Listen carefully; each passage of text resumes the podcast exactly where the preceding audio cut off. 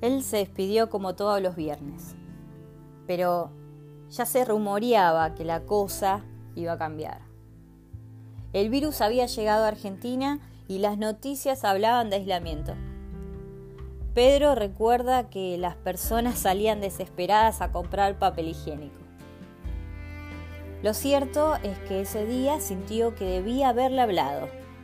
La tuvo tan cerca y no se animó.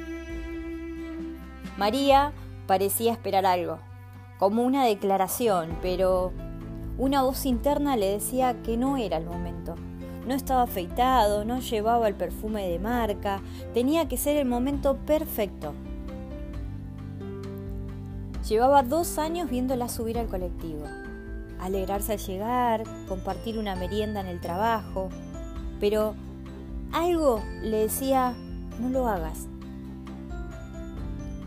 Lo que no imaginó Pedro es que llegaría a la distancia física obligatoria. ¿Cómo contenerlo no dicho?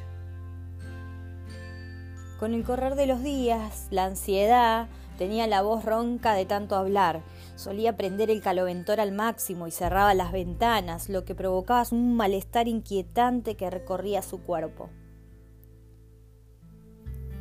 Todos los días, Pedro y María intercambiaban mensajes y consejos de supervivencia a la cuarentena. Y él, con las ganas desatadas de expresar su amor. Finalmente, se hizo una promesa.